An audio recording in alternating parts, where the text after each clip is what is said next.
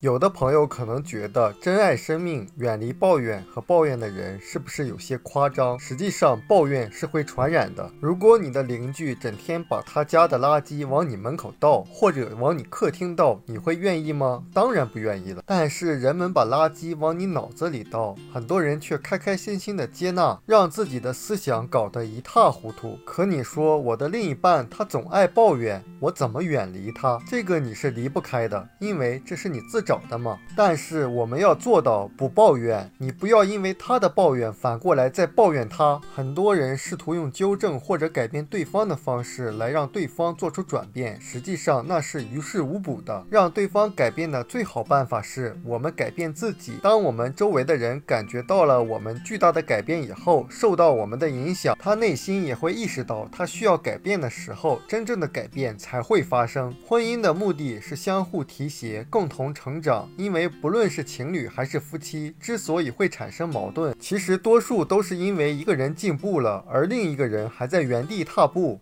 这样时间长了以后，原本处在同一水平线上的人，逐渐就拉开了差距，自然而然就会产生矛盾了。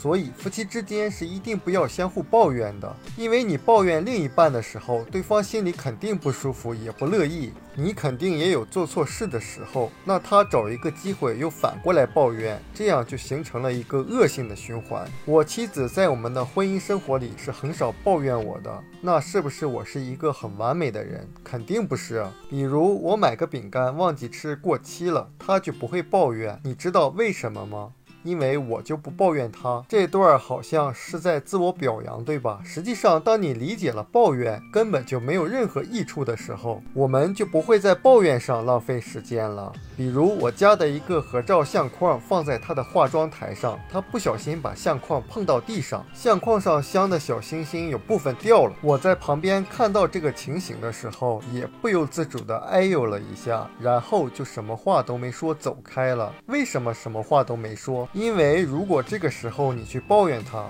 为什么这么不小心呀，有用吗？